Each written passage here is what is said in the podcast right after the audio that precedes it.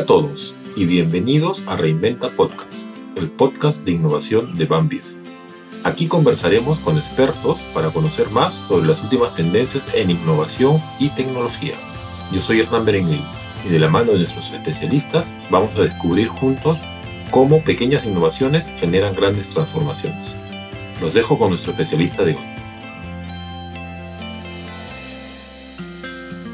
Hola, soy Lucho Montoya, gerente de experiencia del cliente e innovación en Banbif. Bienvenidos a Reinventa Podcast, el podcast de innovación de Banbif, donde tratamos temas para que innoves desde tu trabajo, emprendimiento o empresa. Hoy conversamos con José Antonio Díaz de FV.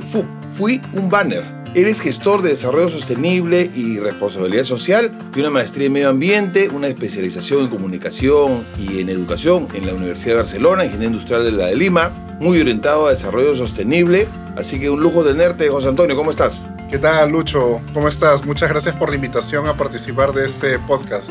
No, al contrario, honor que nos haces. Hace un tiempo escuchamos de, de FUB, ¿no? Entonces decía, oye, moda sostenible que se hace en el penal de mujeres. Explícanos un poco qué es FUP. FUP es una respuesta creativa que se plantea a dos problemáticas nacionales, una ambiental y una social. La ambiental seguramente muchos lo hemos visto por distintos lados, pero no hemos tenido la capacidad de poderla analizar y darnos cuenta qué está pasando.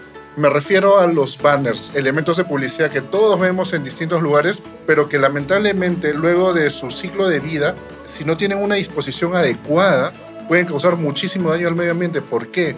Porque terminan en botaderos informales, al igual que muchos otros residuos donde son quemados, generándose emisiones, es decir, gases de efecto invernadero que contaminan nuestra atmósfera, pero además micro y nanoplásticos menores a 5 milímetros, que por acción del viento termina en diversos ecosistemas, puntualmente en los ecosistemas marinos, que incluso dañan las especies que nosotros consumimos. Hoy por hoy existe evidencia científica que nosotros consumimos alrededor de una tarjeta de crédito en microplásticos en una semana. Y también existen estudios donde se evidencia que el microplástico está dentro del torrente sanguíneo. Entonces es algo realmente súper complicado. Aquí en Lima se producen alrededor de 5.000 metros cuadrados de banners al mes. Y fuera de campañas políticas, porque ahí se dispara exponencialmente. Lamentablemente este residuo que no se puede reciclar porque es un derivado del PVC, pues termina donde les había comentado antes. Y por otro lado, el impacto social que tenemos es porque en, el Perú al año más o menos salen 1.200 personas en libertad y de estas 1.200 personas solo el 5% son mujeres. De este 5%, menos del 1% consigue un puesto laboral formal. Estamos diciendo que de 1.200 personas, solo una mujer consigue reinsertarse de manera formal cayendo en un círculo vicioso en el que las internas que salen luego de cumplir su condena buscan un empleo, buscan eh, tener alguna, alguna labor que, que desarrollar, pero lamentablemente nuestra sociedad no está habilitada para eso y les damos las espaldas, cayendo nuevamente en la delincuencia. Y por eso es que hemos oído muchas veces que los penales son las universidades de la delincuencia. Y no distan mucho de ser cierto pues así como existe esta realidad, afortunadamente también hay muchas otras que sí desean eh, reivindicarse. Y es por eso que planteamos esta biosimbiosis dentro del penal. Es un término que nosotros hemos acuñado, ¿no? Y lo que hacemos es recuperar este material para transformarlo en accesorios únicos y utilitarios, incorporando en nuestra cadena de producción a las mujeres del penal de Santa Mónica. ¿Por qué a las mujeres del penal de Santa Mónica? Porque dentro de una lista de poblaciones vulnerables están mujeres privadas de libertad. A estas señoras nosotros las empoderamos, las capacitamos, las reforzamos en habilidades blandas para que puedan ellas mejorar su autoestima, puedan adquirir habilidades en confección, sepan lo que es una línea de producción, pero sobre todo las acompañamos en un proceso de reinserción laboral. Buenísimo. Sí, porque para cuando ellas tengan la opción de salir en libertad, ellas puedan tener tres alternativas que elegir. La primera es que continúen con nosotros en la empresa, en FUB, asumiendo nuevos retos, nuevas responsabilidades, inclusive mejor eh, remuneración. Tanto así que lo que esperamos es formar la primera promoción de mujeres mentoras de las compañeras que están todavía en el penal. Excelente, esa es una, una super noticia y los números que nos has dado son de impacto. Cuéntanos un poquito, José Antonio, ¿dónde consigues los banners? Los banners los conseguimos de dos maneras. La manera más tradicional que nosotros eh, conseguimos es que estamos andando por, por las calles y de pronto vemos algún banner que nos es atractivo y de pronto decimos, este banner está bonito para poderlo intervenir. O sea, le tocamos la puerta a la institución, al, lugar donde está expuesto el banner y le decimos si van a hacer algo una vez que termine su, ciclo de, exposición, de uso. La gran mayoría me dice que no. Es ahí donde les cuento acerca de FUB y podemos obtener productos como por ejemplo esta porta laptop. Buenísimo. Y son diseños únicos. Entonces, de esta manera, pues le decimos que podamos eh, trabajarlo e intervenirlo. Pero también, como cuando trabajamos nosotros con empresas porque nosotros nos volvemos aliados de las empresas para ayudarlos a ser eh, empresas socialmente responsables con este residuo de publicidad que a la fecha no lo venían gestionando. Y les decimos que podamos utilizar este material para hacer merch sostenible para que ellos lo puedan usar con sus stakeholders o grupos de interés. Y las mermas que puedan tener de estos banners, porque evidentemente trabajamos para ellos con un costo involucrado, si nos los pueden regalar para hacer también nuestros productos, ¿no? Excelente. Ahora leíamos, claro, laptops, bolsos, mochilas, morrales. ¿Cómo así llegas a tener una, una alianza con el penal de mujeres? Mira, existe el Programa Nacional de Cárceles Productivas. Me acerqué al, al, INPE para pedirles por favor eh, acceder a este programa y me dijeron que presente un proyecto para poderlo evaluar Así que así fue, presenté una propuesta de trabajo, cuál era el valor agregado que nosotros íbamos a dar, nuestro proceso de capacitación y el INPE luego de una evaluación pues nos permitió acceder al penal de, mujeres de Chorrillos, más conocido como Santa Mónica. Y este programa está de eh, acceso de todos los empresarios o emprendedores.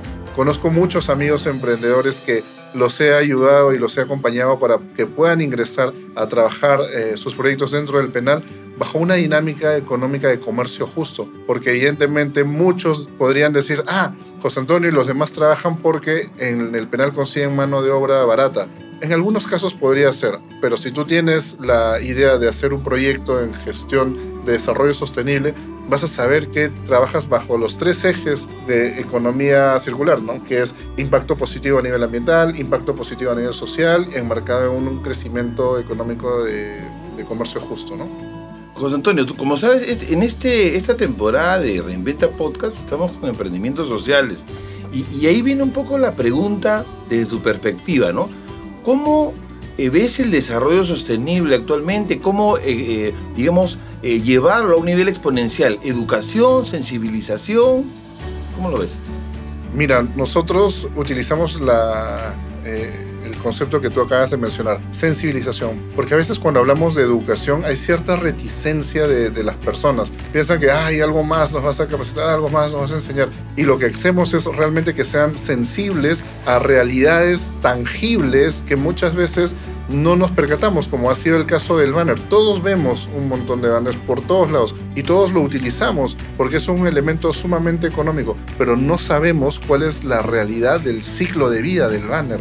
Pero cuando yo lo evidencio a ustedes, a, las empresas, a, los consumidores directos, vemos que esto es bastante más complicado de lo que imaginamos. Entonces, yo creo que es un proyecto bastante global, bastante ambicioso de poder sensibilizar a las personas, de poder acercarlas a realidades puntuales, pero no solamente se trata de eh, sensibilizar por un determinado tiempo. Yo creo que esto ya debe tomar muchísimos años y debe estar en las políticas de gestión de las empresas, de las organizaciones, de las universidades, de la academia. Las Naciones Unidas hablan muchísimo sobre desarrollo sostenible y hoy por hoy las empresas más competitivas a nivel mundial no conciben existir sin que tengan un triple impacto. Estos tres ejes que ya te mencioné, social, ambiental y económico. Entonces, creo que toca a todos poder involucrarnos desde donde estemos para poder hacer desarrollo sostenible y que pues, la, la sostenibilidad llegue a todos, ¿no? porque finalmente nos impacta a todos leíamos en tu en la web, digamos, ¿no? Todos los ODS, ¿no? Estos objetivos de desarrollo sostenible que se impactaban, ¿no? Igualdad de género, trabajo decente, crecimiento económico, en fin, ¿no? Vida submarina inclusive, ¿no? Lo que comentabas antes, pero en antes lanzaste un centro que no puedo dejar de cabecear. ¿Qué pasa con las campañas políticas y los banners? Porque efectivamente, ¿no? Cada campaña política, ¿no? No vamos a, decir nombre y apellido, pero nos inundan literalmente de banners. ¿Qué pasa con esos banners? ¿Te colabora o no? Lucho, me pones un poco en aprietos, pero es muy buena pregunta.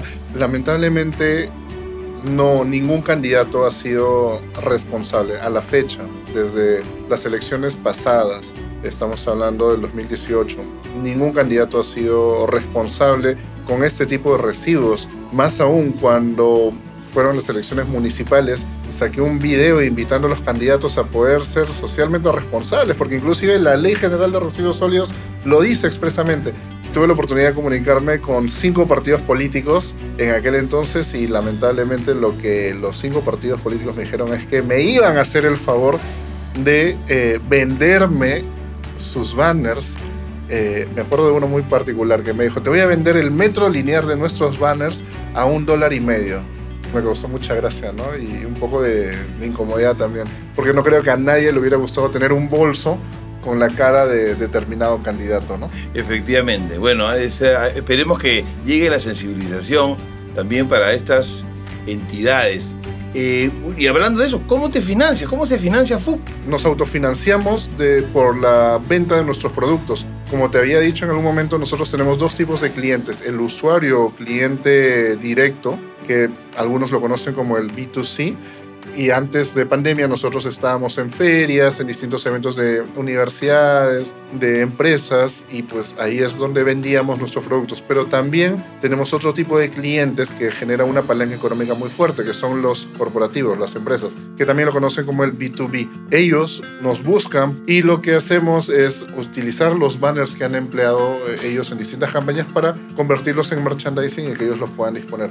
Y es más bonito porque nosotros buscamos distintos aliados que nos puedan ayudar con banners para este fin, ¿no? Entonces, hay empresas que sí son realmente muy claras con el tema de reducción de residuos y por eso, pues, eh, generamos esta alianza con distintas organizaciones.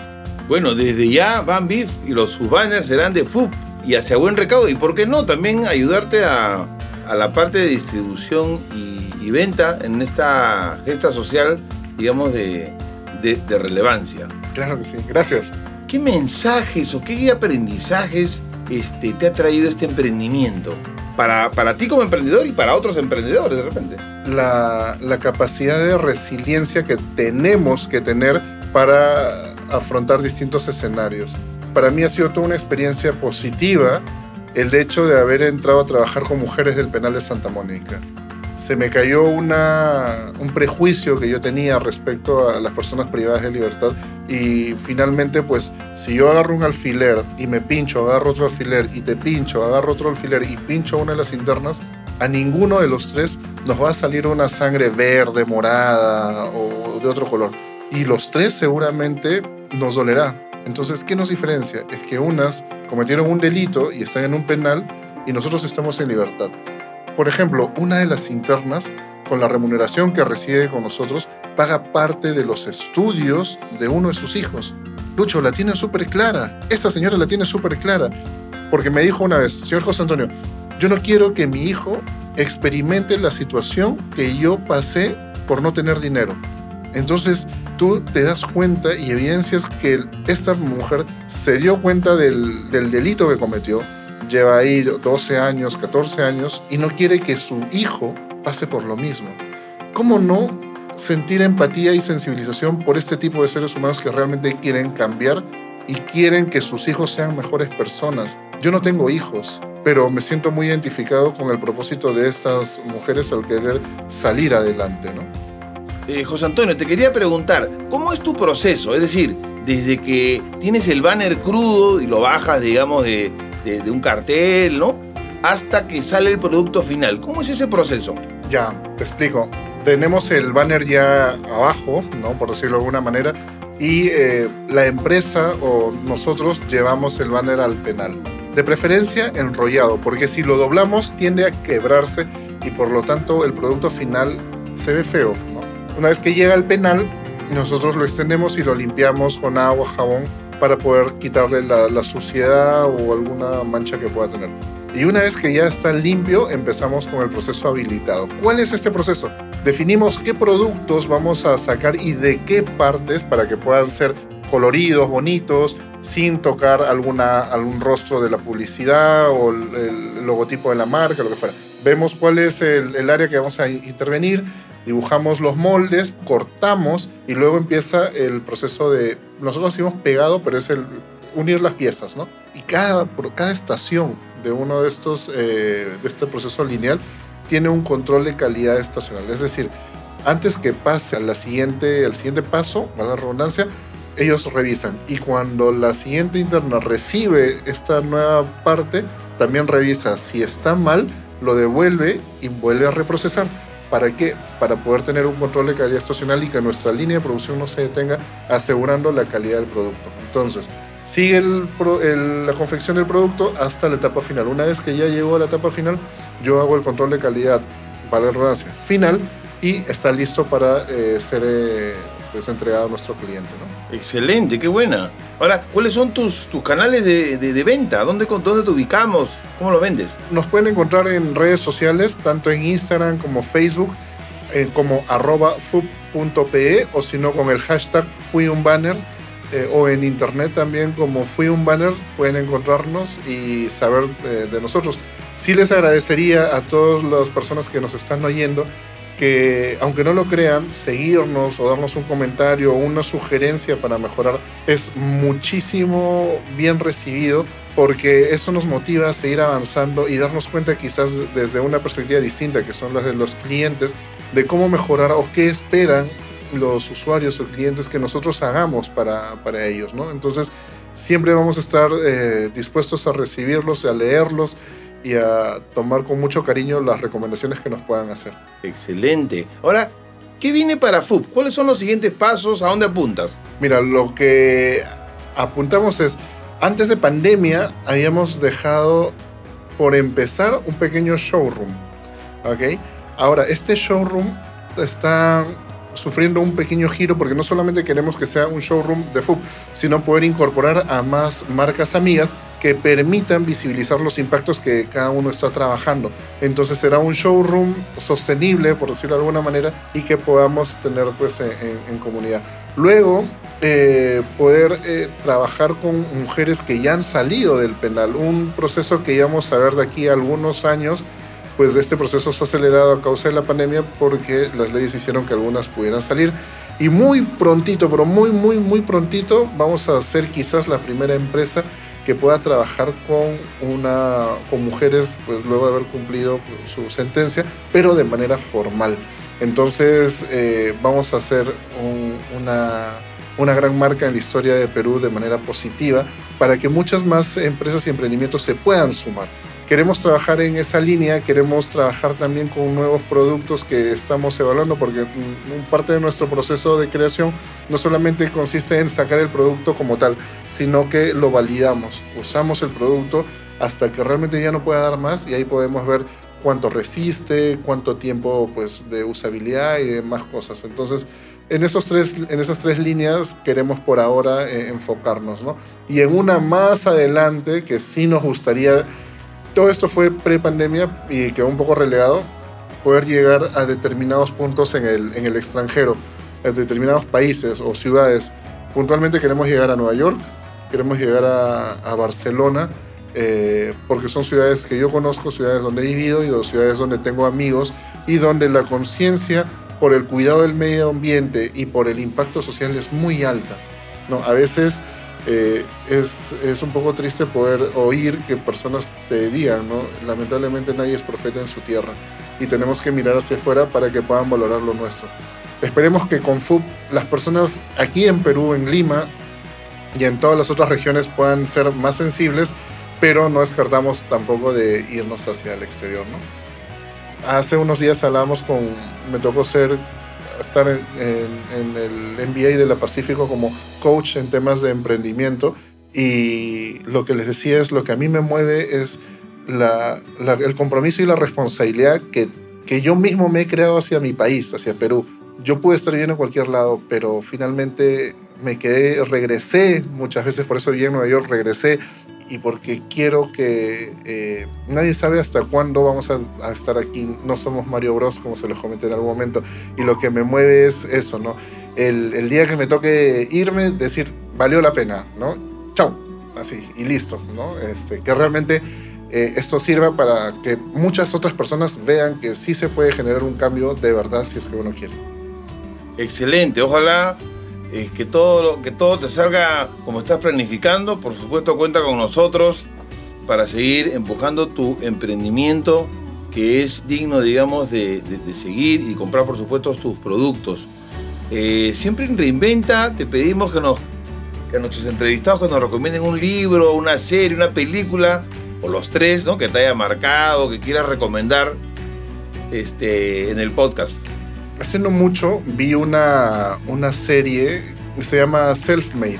Es una serie de una señora eh, afroamericana que empieza a vender productos de belleza, pero finalmente eh, toda la historia nos cuenta cómo empieza, las dificultades que tiene, las brechas que puede haber de, eh, de género, de clases sociales y todo, y cómo a pesar de avanzar y estar yéndole bien, de pronto viene una caída y tiene que levantarse y adaptarse a nuevos escenarios.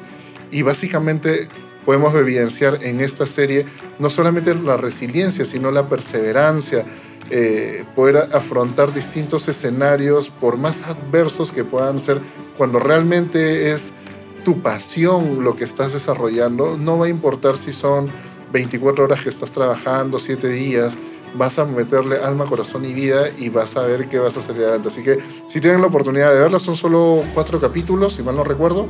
Eh, es muy cortita, pero es muy potente y va a ayudarlos a muchísimos a poder eh, llenarse de esa energía de, emprendedores que muchas veces pues eh, afrontamos, ¿no? Muchas veces inclusive estando en, en escenarios muy tristes, solos y pues a veces tenemos que tomar una bocanada de aire, inflar el pecho y seguir adelante, ¿no? Así que se las recomiendo de todas maneras. Buenísimo, qué buena.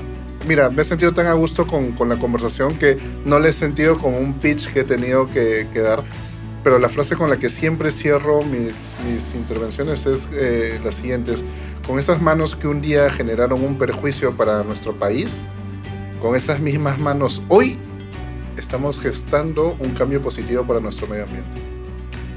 Excelente, José Antonio. Eh, ha sido de lujo tenerte en Reinventa Podcast. Así que gracias por compartir tu experiencia y conocer un poco más de FUB, ¿no? Amigos, llegamos hasta acá. Les dejo una frase que leí hace poco de Maya Angelou, ¿no? También una afroamericana, justamente, ¿no? Que decía, he aprendido que la gente olvidará lo que dijiste, olvidará lo que hiciste, pero nunca olvidará cómo les hiciste sentir. Gracias por su preferencia y escuchar Reinventa Podcast, el podcast de innovación de Banbif, donde tratamos diversos temas para que innoves desde tu trabajo, emprendimiento o empresa. Que estén muy bien. Gracias.